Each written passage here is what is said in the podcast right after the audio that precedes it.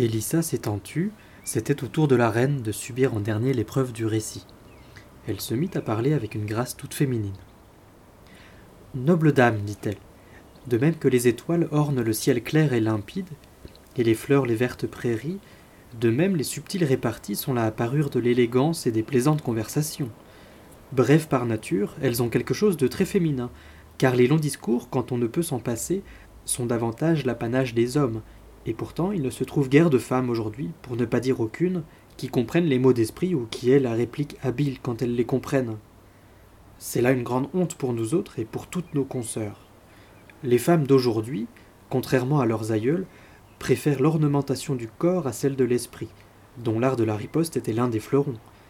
Et la femme qui porte les étoffes les plus bigarrées, les plus colorées ou les mieux ornées, croit devoir être mieux considérée et l'objet de plus d'honneur, oubliant que s'il y avait quelqu'un pour faire porter ou supporter à un âne tous ses atours, il les battrait toutes par le poids du fardeau.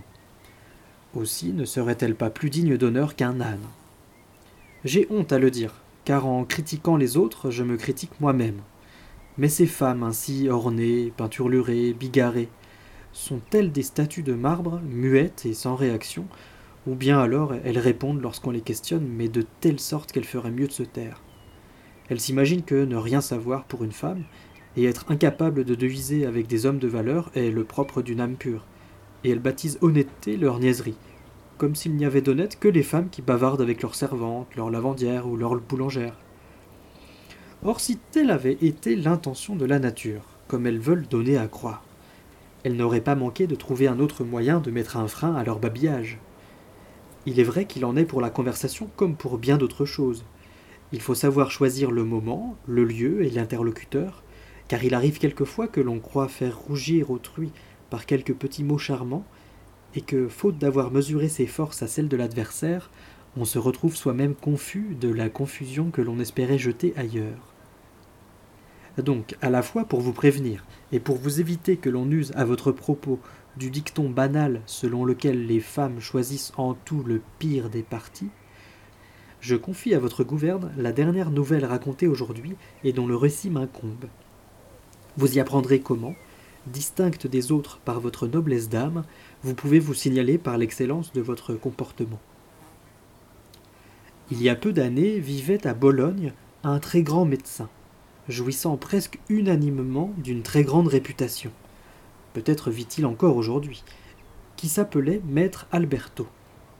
Il était si noble de cœur, à presque soixante-dix ans, qu'il ne répugna pas, alors que la chaleur de la vie avait presque abandonné son corps, à succomber au feu de l'amour.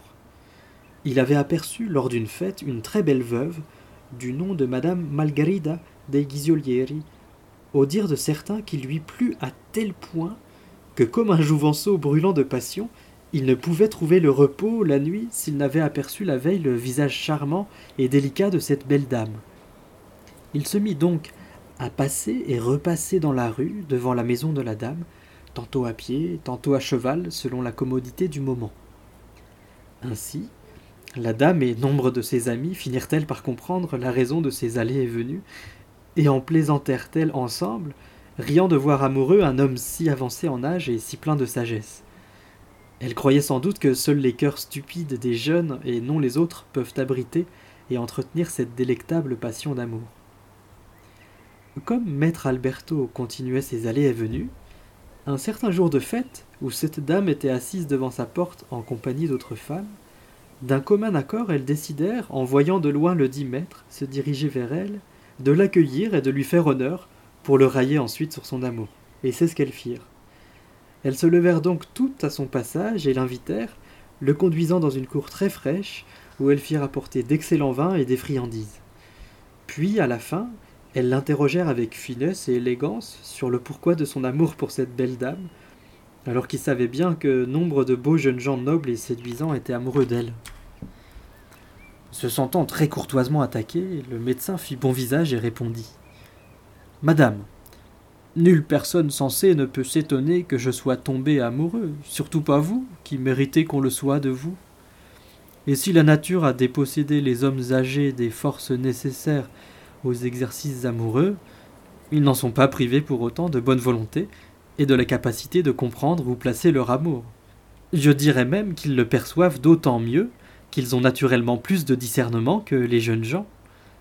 L'espérance qui me pousse, moi, vieillard, à vous aimer, vous qui avez tant de jeunes soupirants, n'est autre que celle-ci. Je me suis déjà rendu à plusieurs reprises en des lieux où j'ai vu les femmes se restaurer en mangeant des poireaux et des lupins.